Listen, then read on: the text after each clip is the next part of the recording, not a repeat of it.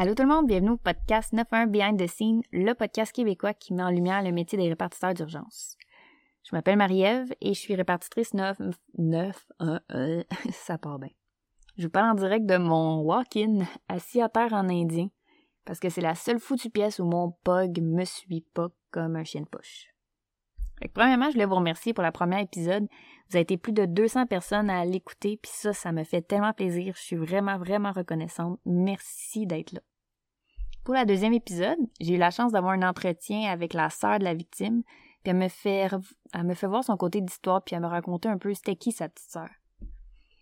Il va y avoir euh, une diffusion d'appel 9-1 puis un bout de l'interrogatoire du suspect. Cet épisode-là va traiter d'un féminicide, puis c'est encore une fois graphique. Légèrement. Aujourd'hui, je vais vous parler de l'histoire crève-cœur de Cheryl Beautremblay. Cheryl Beautremblay est née en 86. C'est une femme originaire de Saint-Félicien au lac Saint-Jean. Sa grande sœur la décrit comme étant une femme réservée à son affaire puis super intelligente. Elle croyait au bon potentiel de l'être humain puis elle voulait toujours aider tout le monde. Euh, elle a fait des études en technique en délinquance puis un bac en criminologie où elle a gradué avec une mention d'honneur. Cheryl vient d'une super de bonne famille, euh, très unie, tissée serrée. Elle a une belle enfance puis sa sœur de deux ans plus vieille la traînait partout où elle allait. En 2010-2011, Cheryl a rencontré Alexandre Gendron se sont rencontrés dans un centre en toxicomanie où Cheryl a travaillé.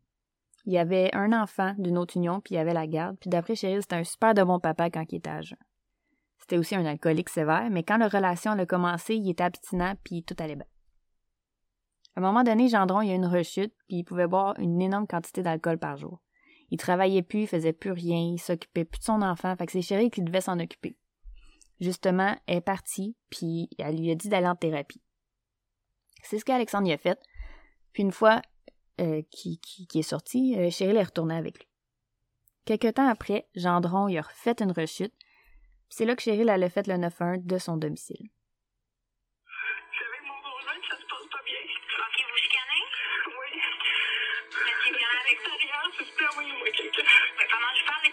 Déjà en direction. Mais là, vous êtes chicané avec votre conjoint. Ok, ça là, il il est agressé ses sous. Ok, je veux, je, veux pas le, le faire arrêter, je veux pas le faire embarquer, ça, je veux juste. Ok, oui, les policiers vont venir faire ça. Là, vous êtes à l'extérieur? Oui. Je veux pas lui nuire, madame, ok? Je veux juste que. Je veux juste que. Arrête, je veux juste que tu viennes te calmer. Ok, mais madame, on doit savoir, là, c'est quoi son nom, là? La sécurité pour les policiers. Mais, je peux vous dire qu'il peut être agressif s'il est en boisson. Les policiers se sont rendus sur place, mais vu que Cheryl ne voulait pas porter plainte, ça a fini là. Après cet événement-là, Cheryl elle a donné un ultimatum à son chum, soit il arrêtait de boire, soit elle partait. Elle a demandé à sa sœur si elle pouvait aller dormir une semaine à son condo à Magog pour laisser un peu le temps à Alexandre. Après que la semaine se soit passée, soit le 1er août 2015, Cheryl a appelé sa sœur pour lui dire qu'elle allait retourner chez elle à Belleville.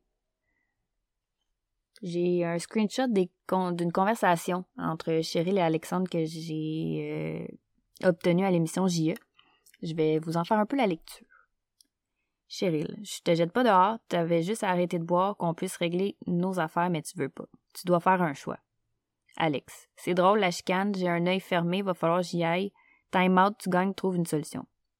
Cheryl, laisse le petit à tes parents, il va à l'urgence, si bol, tu vas passer tout de suite. Alex, la seule façon de me faire sortir, c'est les pieds devant puis t'as trop dit de merde à mes parents. Cheryl, j'ai pas dit de merde à tes parents, ce sont pas des caves, ils te connaissent bien plus que tu penses. Alex, le petit te fait, le petit te FaceTimera à soir. Cheryl, c'est ton comportement qui fait que je veux me séparer, tu le savais, je te l'avais dit et t'as fait ton choix, Reste que je t'en tabarnak après toi, mais surtout après moi de t'avoir fait confiance. Puis tu me chies ça dans les mains encore. Alex, c'est toi qui nous chies dans les mains. Cheryl, hostie, ça donne rien de parler avec toi, c'est toi l'alcoolo pas fiable. Perte de temps parler avec toi, trop immature. Dépêche-toi, j'ai hâte de rentrer. Bye. Un peu plus tard, elle a rappelé sa sœur du sous-sol en disant il veut pas s'en aller, il veut pas s'en aller. Puis CJ, elle a dit là, va-t'en dans ton auto, barre les portes, Appelle les policiers puis rappelle-moi. C'était la dernière fois que CG a parlé à sa sœur. Sans nouvelles d'elle, puis super inquiète, la mère de Cheryl allait appelé la police pour aller vérifier à la résidence de sa fille, puis il n'y avait aucune réponse. Même Gendron n'y a pas répondu. La voiture de Cheryl était pourtant là. Fait que Mme Bois a insisté auprès du service policier, puis les agents sont retournés une à deux heures plus tard, puis Gendron leur a ouvert. Ils ont inspecté la résidence, mais il n'y avait rien. Le lendemain, soit cinq jours plus tard, deux autres agents ont été à l'adresse pour prendre la déposition de Gendron, qui rapportait là, que sa conjointe avait disparu. Il disait que c'était chicané, puis qu'il avait enfilé une coupe de bière avant de s'endormir le divan. À son réveil, Cheryl n'était plus là. Gendron est amené au poste pour être interrogé pendant que les policiers et les techniciens en scène de crime fouillaient la maison. Un technicien a remarqué euh, une tache de sang sur une boîte de carton dans la chambre. Il s'est penché, puis a découvert un sac de couchage en dessous du lit. Des pieds, avec du vernis à ongles dépassé. L'enquêteur qui était avec Gendron, il a dit qu'il avait retrouvé le corps de Cheryl. Dans sa première version, il indiquait que Cheryl était tombée en bas du lit puis qu'elle serait décédée. Après ça, il aurait avoué avoir tué sa conjointe par accident. Elle aurait été agressive envers lui, puis il aurait essayé de la maîtriser en s'assoyant sur elle à plat sur le lit. Je vous fais écouter une partie de l'interview.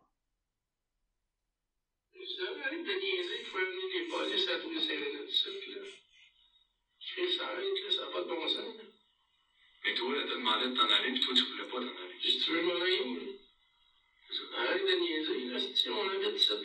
Femme ça, là, va, va, les délits,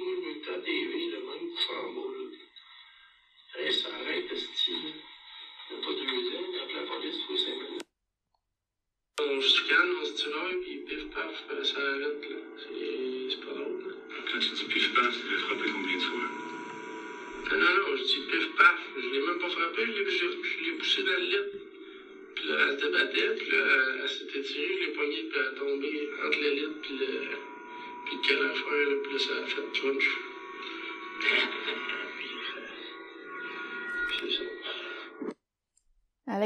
a malheureusement assassiné Cheryl Beautremblay dans leur chambre dans la résidence de Belleville.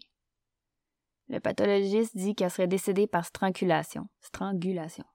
Gendron y a avoué qu'il a mis son corps dans un sac de couchage puis qu'il a dormi avec pendant deux nuits.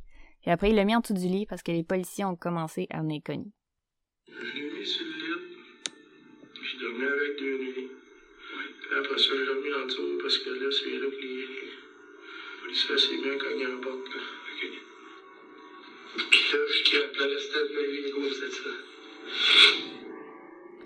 La première fois que CG et sa mère ont entendu l'appel 911, c'était à TVA Nouvelles. Cheryl, elle leur avait pas dit euh, qu'elle avait déjà appelé le 911 parce qu'elle avait probablement honte euh, de ça. Mais après avoir su ça, la famille, elle a dit c'est sûr qu'elle serait partie chercher euh, Cheryl parce qu'ils voyaient la dangerosité. À propos de l'appel 911 tantôt, le travail de la répartitrice était super. elle est à l'écoute, elle la rassure en lui disant que les policiers sont tout de suite en direction on l'entend taper en arrière sur son clavier, puis ça, ça représente vraiment bien notre travail. On est des vrais pieuvres, on fait tout en même temps. Quand Cheryl a dit qu'elle veut pas le faire arrêter, puis qu'elle veut juste que ça arrête, la réparte, elle s'obstine pas avec elle. Puis ça, c'est parfait, parce que si elle avait dit, ben, tiens, on n'a pas choix d'arrêter ton conjoint, ben là, ça aurait augmenté la peur de Cheryl, puis elle aurait probablement raccroché. Des appels de violence conjugale, il y en a des centaines par jour au Québec, puis ça, ça représente un gros pourcentage de la majorité de nos appels. Puis en tant que répartiteur, c'est notre travail de s'assurer que la victime est en sécurité puis d'écouter s'il y a des red flags, des drapeaux rouges. Parce que la fameuse exemple de la femme qui appelle au 911 pour commander une pizza pendant que son mari est agressif avec elle, ben ça l'arrive. Personnellement, je l'ai jamais vécu, mais il y a des situations similaires où l'homme ou la femme victime compose le 911 puis parle pas. C'est à toi de trouver comment faire pour savoir ce qui se passe.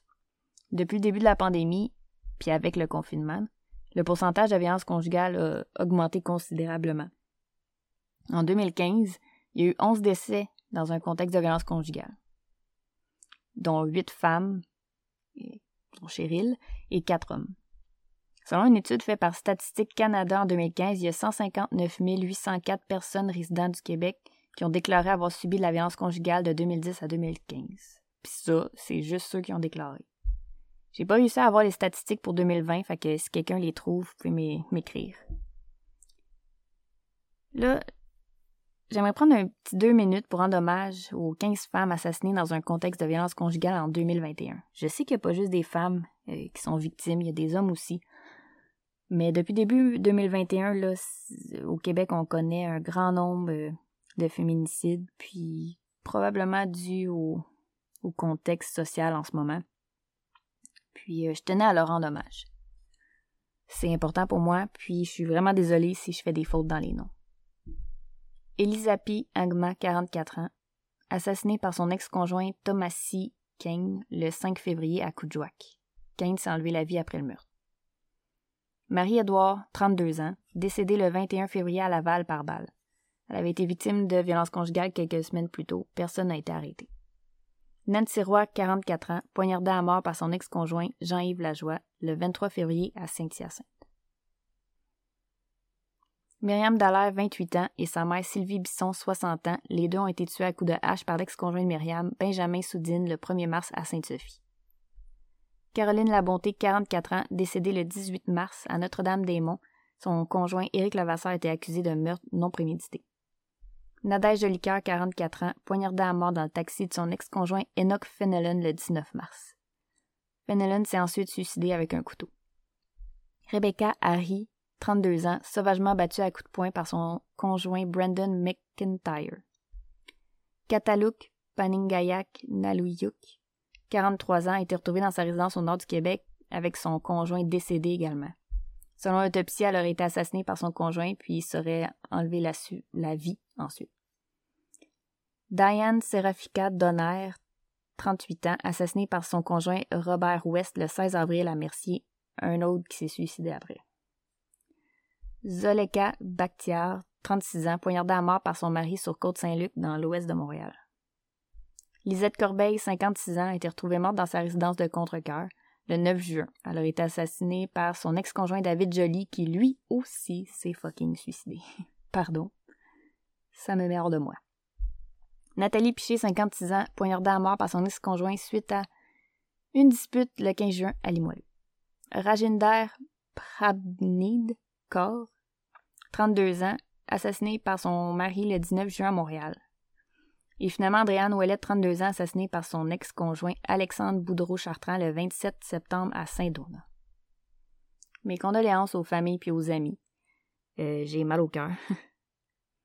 S'il vous plaît, si vous vivez de la violence familiale, parlez-en à quelqu'un. Que ce soit un ami en qui vous avez confiance, un ou une collègue de travail, un prof à l'école, n'importe qui. Je sais que ça semble impossible de dénoncer parce que vous êtes pris là-dedans, c'est un cercle vicieux. Mais vous pouvez le faire puis vous devez le faire devenez pas une statistique de plus. Vous pouvez aussi appeler à SOS Violence Conjugale au 1-800 363 9010 ou aller sur le site sosviolenceconjugale.ca.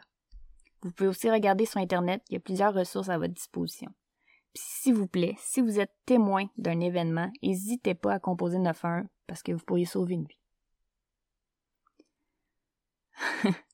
Merci d'avoir été là pour ce deuxième épisode je sais que c'était extrêmement lourd, c'était même lourd pour moi à raconter. Je tiens à remercier la sœur de Cheryl CG pour les quelques minutes d'entretien qu'elle m'a accordé au téléphone. C'est une femme super courageuse, puis elle tient absolument qu'on parle de la mort de sa sœur pour pas que ça soit en vain. Je vous souhaite une bonne journée, un beau vendredi, un bon week-end, puis on se parle la semaine prochaine. Bye bye.